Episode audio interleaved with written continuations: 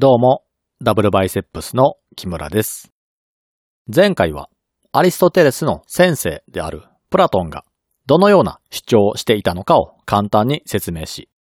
その後、アリストテレスがプラトンの意見に対してどのような反論をしたのかを話していきました。前回までの話を簡単に振り返ると、プラトンの師匠であるソクラテスは真理を求めるために様々な賢者と呼ばれる人を訪ねては質問を繰り返すという日々を送っていました。ソクラテスが知りたかったのは、主にアレテと呼ばれるもので、日本語に訳すと、徳が高いお坊さんといった感じで使われる徳であるとか、卓越性といった感じで訳されるものです。ソクラテスが生きた時代には、そのアレテを宿していると主張する人や、アレテを人に教えているという人がたくさんいたので、自分もそれを知りたいと、賢者のもとを訪れては、アレテについて質問をしていきました。その質問に対して賢者たちは心よく答えてくれていたのですが、ソクラテスは相手の教えをそのまま鵜呑みにして信じ込んでしまうような性格ではなく、納得がいくまで吟味する性格だったので、その答えの矛盾点などを指摘していきます。賢者たちは、その質問に対して答えることができず、結果として自分自身はアレテについて知らなかったことを思い知らされ、中にはそれを恨みに思うような人間も出てきました。その後、ソクラテスは自分を恨む人たちからあらぬ罪で裁判にかけられて、有罪になった上に死刑宣告までされてしまいます。この出来事に悔しい思いをしたのがプラトンです。プラトンは、親が政治家ということで、自身も政治家を目指すためにソクラテスに教えを受けていたようですが、この出来事を機に哲学者を目指すようになります。そして生み出したのが鉄人君主論という主張です。プラトンにしてみれば、大好きだった師匠が愚かな民衆によって殺されたようなものなので、そんな彼らに政治を任せていても、国は良い方向へは行かないと思ったのでしょう。それなら、アレテを宿した卓越した人物が指導者になって国を引っ張っていけば、その国に暮らす人間すべてが幸せになれるとして、哲学者による独裁政治を提案します。これに対して反対意見を主張したのがアリストテレスです。プラトンが国を任せるべきだとするアレテを宿す人というのは、彼が考えたイデア論が前提になっている架空の人物です。しかし、アリストテレスは、その前提となっているイデア論そのものを否定してしまいます。では、アリストテレスが考える政治とはどのようなものなんでしょうか？彼はまず政治体制を6つに分類するところから始めました。国を治める人間によって3つのグループに分けて、その3つのグループを二分するという方法で合計6個のグループに分けます。グループ分けを具体的に見ていくと、一人の王が支配する単独支配、少数のもので支配する少数支配、そして市民みんなで支配する多数支配の3つに分けます。この3グループをそれぞれ公共のための支配と私的な支配の2つに分類します。私的は私的の私的です。公共のための支配とは国を治める者たちが自分自身の欲望を制して国家公共が良くなるために尽力するような人たちによる支配のことです。簡単に言えば自分のことよりも国のこと、つまりは秩序を重視する人たちによる支配です。もう一方の私的な支配とは自分自身の欲望を抑えることなく拡大し続けて、その欲望を満たすためだけに権力を利用する人たちによる支配です。国全体のシステムの維持よりも自分の快楽を優先させると言えば良いでしょうか。公共のためと私的の二つのグループに、それぞれ単独、少数、大多数の3種類の支配グループがあるため、合計で6つになります。念のため、一つ一つ言っておくと、公共的な単独支配、私的な単独支配、公共的な少数支配、私的な少数支配、公共的な大多数による支配、私的な大多数による支配の6つです。アリストテレスに限らず、学者たちはこのような感じで政治体制をグループ分けして、時にはそれらの専用の言葉を当てはめるといったことをしていきます。少し話題がテーマからそれますが、哲学が分かりにくいとされている理由は、このように物事を分類して、それに名前をつけるという作業が頻繁に行われていくからだと思われます。今回の政治のカテゴリー分けというのはまだわかりやすい方ですが、哲学という分野では、科学のように客観的な視点で検証できるような分野だけではなく、人の気持ちや考え方も分類して名前をつける作業をしていきます。そしてその分類は特定の個人の間だけで使われるわけではなく、その後も時代をまたいで後世の人たちに受け継がれていったりします。そのため、興味を持った哲学者の本を手に取って読んだとしても、その中には先人が考え出した言葉を読者が知っている前提で何の解説もなしに使われていたりするので理解が難しいんでしょう。例えば、銃の夢と書いてガンムという漫画作品があります。この作品は私が哲学を面白いと思うきっかけになった作品ですが、その作品内には様々な哲学者の名前と主張が紹介されています。有名なニーチェとかユングやフロイトなんかの名前や主張が引用される形で出てくるんですが、彼らの言葉が格好が良いから、その主張を本で読んでみたいと思って、いきなりニーチェから読み始めたとしても、理解するのはかなり大変です。なぜなら、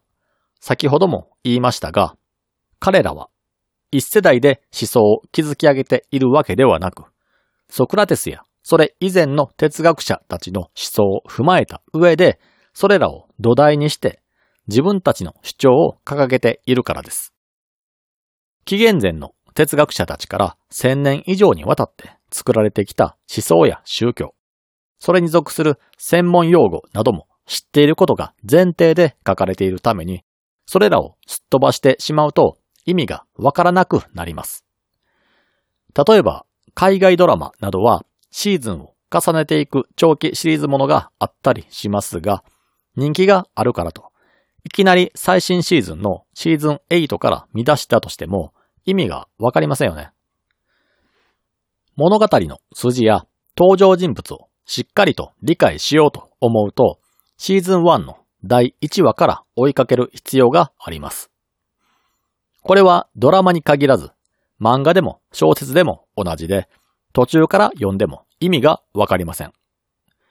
哲学以外の学問も同じで、前提となる知識がなければ、それよりも高度な先のことは理解ができません。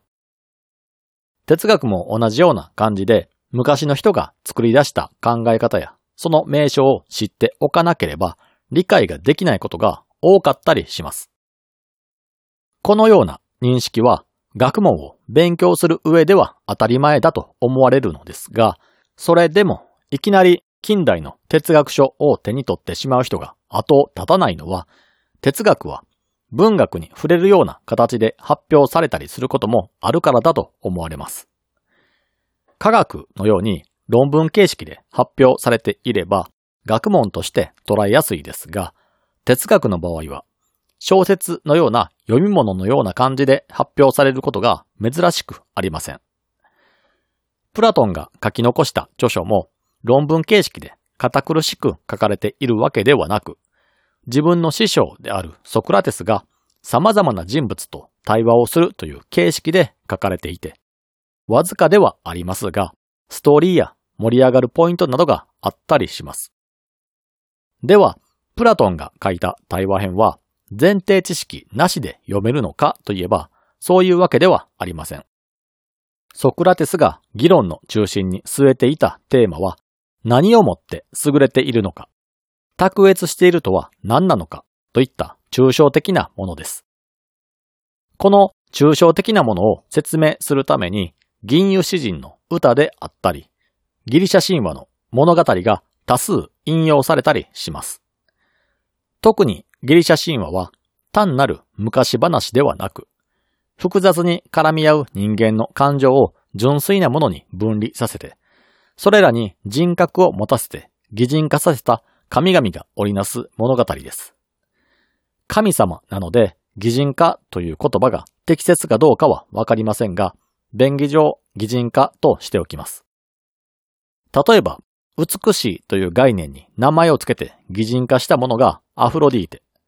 英語名で呼ぶのならヴィーナスになったりです。その他にも、武力の化身のような神であるアレスや、武力だけでなく、知恵も持ち合わせているアテナなどが有名です。このように人間の内面に潜む感情を個別で取り出して名前を付けたり、武力と知恵を合わせるなど、概念同士を融合させた概念を擬人化したりして生み出したのがギリシャ神話です。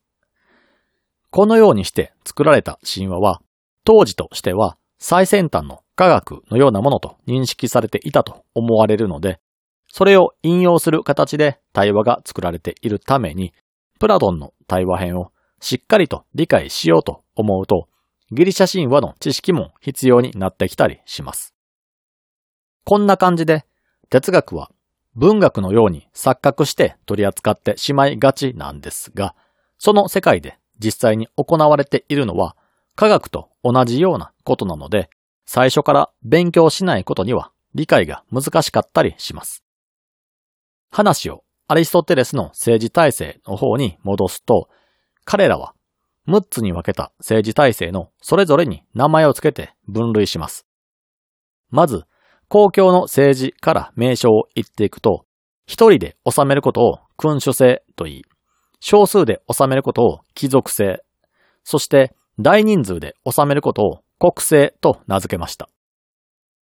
私事の政治体制の方は、一人で治めることを選手制とし、少人数で治めることを加藤制、そして大人数で治めることを民主制としました。ここで注意なんですが、ここで挙げている政治体制の名前は、世間一般で言われているものとは別物と考えてください。例えば、少数の者による公共の政治のことを貴族制と言いますが、現実世界で貴族が実権を持っていた時代の歴史を思い出してもらえばわかりますが、決して理想的な統治がされていたわけではありません。貴族同士で派遣争いが行われていましたし、領主の中には、領民を奴隷のように扱っていた人たちも大勢いたでしょう。そんな状態だったからこそ、フランス市民は立ち上がって、貴族や王を倒したわけですからね。一人で治める私的な政治である選手制も、選手という言葉には、血筋を無視した王様という意味合いもあります。王族が堕落して政治が腐敗している状態を何とかしようと、軍を率いる将軍がクーデターを起こして王様を殺し、将軍自らが王になり変わるというのも選手と言えます。そのものが良識を備えていて、前の王様よりも良い政治を行う可能性はゼロではありませんから、選手制というのは悪い意味の時だけ使う言葉ではないでしょう。これらの言葉はアリストテレスが政治の状態を6つに分けて定義して、それぞれに名前を付ける際に便宜上そのように名前を付けたということなので、この理論の中では普通に使われている貴族性や選手性の言葉とは切り離して考えてください。政治体制を収める人数によって3つに分類して、それぞれを公共のためと私事のためとの2つに分けたわけですが、政治体制というのは公共のために運営されている間は収めている人数に違いがあったとしてもうまく収められます。一人の王が治める場合でも、その王がプラトンの言うアレテを宿したような人であれば、自分の欲望そっちのけで国を良い方向へと誘導してくれるわけですから、国は良くなりますし、国民は幸せになれます。貴族性もそれぞれの土地を治める領主が自分の利益よりも領民の幸福を思って政治運営していれば、その領地は栄えるでしょうし、領民たちも何不自由なく暮らせるので、その領地が集合している国そのものも幸福と言えます。最後に、国民そのものが治める国政ですが、これも国民一人一人が国の行く末を本気で考えて、自分の欲望などに目もくれず、国が良い方向へと向かっていくように、日々勉強して努力しているのであれば、うまくいくでしょう。当時のギリシャでは、政治家もくじ引きによって決められていたようですが、くじ引きであれ、今のような選挙方式であれ、国民が本気で国のことを考えているのであれば、良い方向へと向かっていくはずです。ただ、この3つの政治体制の全てが腐敗する可能性を秘めています。例えば、王政ですが、今現在、国を治めている王様が有能だからと言って、その座を継ぐ者が同じように優秀かどうかはわかりません。人は他人の心を覗けるような能力は持っていないわけですから、王の指名権を持っている人間の前では優秀で公共のために尽くす人物を演じておいて、いざ自分が実権を握ったら、己の欲望を満たすために好き勝手する者が現れるかもしれません。貴族性も同じで、貴族の中の一人が自分は他の者よりも優秀なのだから複数人で国を治めるのではなく自分一人で治めるべきだとして他の領地に戦争を仕掛けた場合、領地争いへと発展していきます。国民が国を治める国政も市民たち全員が自分一人ぐらいは勉強せずに適当なことを言っていても他の人間が頑張れば国はうまく運営されるとして、努力も勉強もしなければ、その国の政治体制は腐敗します。今のように政治家を選挙で選ぶ制度の場合で考えると、無知な国民によって政治家が選ばれてしまうと、無知な国民は当然のように選挙公約を理解することができないし、人を見る目もないわけですから、正しい選別ができません。そのため、選挙期間中だけ綺麗事を言う人たちや、見た目が良いだけの人たちに騙されやすいので、悪意を持って選挙戦に臨む者が現れると、その人物を当選させてしまう可能性が高いです。なぜなら、悪人であればあるほど不正を行ったり、嘘をつくことに抵抗がないわけですから、彼らは平然と嘘で作られた綺麗事を並べ立てて、堂々と演説します。無知な人々は堂々と嘘の綺麗事を主張する人に騙されるでしょうから、悪人は当選しやすくなります。そうして当選した政治家たちは自分たちの欲望を満たすためだけに行動するけれども、国民たちは無知であるがゆえに、その政治家たちの不正を見破れません。不正行為が蔓延するような国は、正しい方向へ行くはずもなく、どんどんと落ちぶれていき、そこに住む人たちは貧しく、不幸になっていきます。一方で政治家たちは自分たちの権力をできるだけ長く維持しようと、自分たちの都合の良いようにシステムを変えていき、国民に対しては綺麗事を並べて、自分たちの行動を気づかせないように振る舞います。そして、より簡単に不正が行えるように、国民に知恵をつけさせないようにしようとします。つまり、さらに国民を無知にすることによって、自分たちの地位を盤石にしようとします。結果として、権力や財力を持つ者だけが優遇されるような社会となりますが、国の大多数は力も財力も知恵も知識も持たない国民によって構成されてしまうことになるので、そんな国は衰退するしかありません。このように、公共のための政治というのは、どのような状態で収められていたとしても、いずれは腐敗して、私的な政治に変わってしまいます。そして、私的な政治体制の支配者は、自分自身の欲望の赴くままに行動するので、秩序は破壊され、国というシステムは崩壊します。なぜなら、みんなが一緒に暮らす共同体としての国という枠組みは、システムそのもので、秩序そのものだからです。そして、不正行為とは、秩序を破壊する行為に他なりません。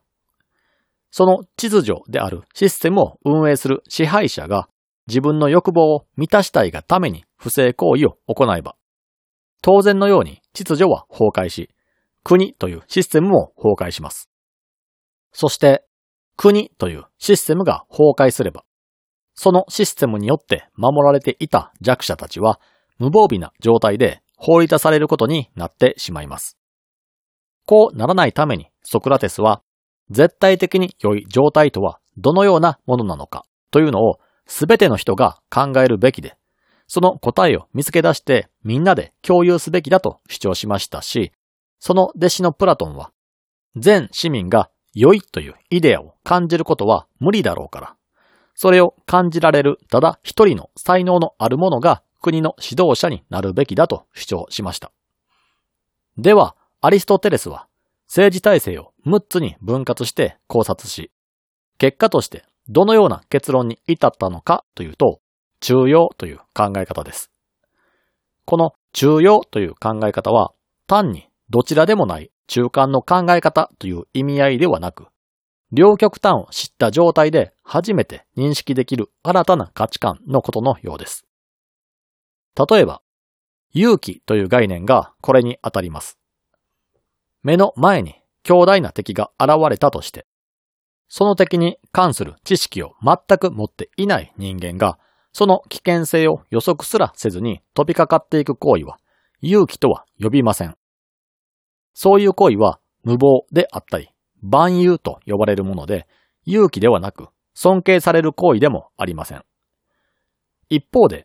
相手に対する知識を十分すぎるほど持っていて、戦ったら確実に負けると分かっている状態で尻尾を巻いて逃げる行為は勇気と呼べるのかというと、それも勇気とは呼べません。では、勇気とは何なのかといえば、先ほどの両極端の状態を認識した上で、新たに生まれる価値観を勇気とします。相手に対する何の知識も持たない状態で、恐れも抱かずに立ち向かっていく価値観と、相手が強いことを知っているがゆえに戦わずに逃げてしまうという両極端な価値観を知った上で新たに生まれる価値観です。つまり相手に対する知識を持ち、立ち向かっていくと無事では済まないことを知っていながらも、それでも一歩前に出る精神状態を勇気と呼ぶわけです。これを政治体制に当てはめてみると、一人で国を治めるというのはリスクが高すぎるので、考えから外して、少数の者と大多数の者たちで国を治める場合について考えます。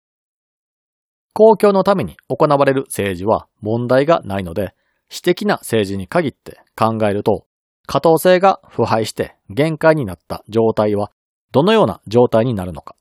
また民主制が腐敗した際にはどのような状態になるのか。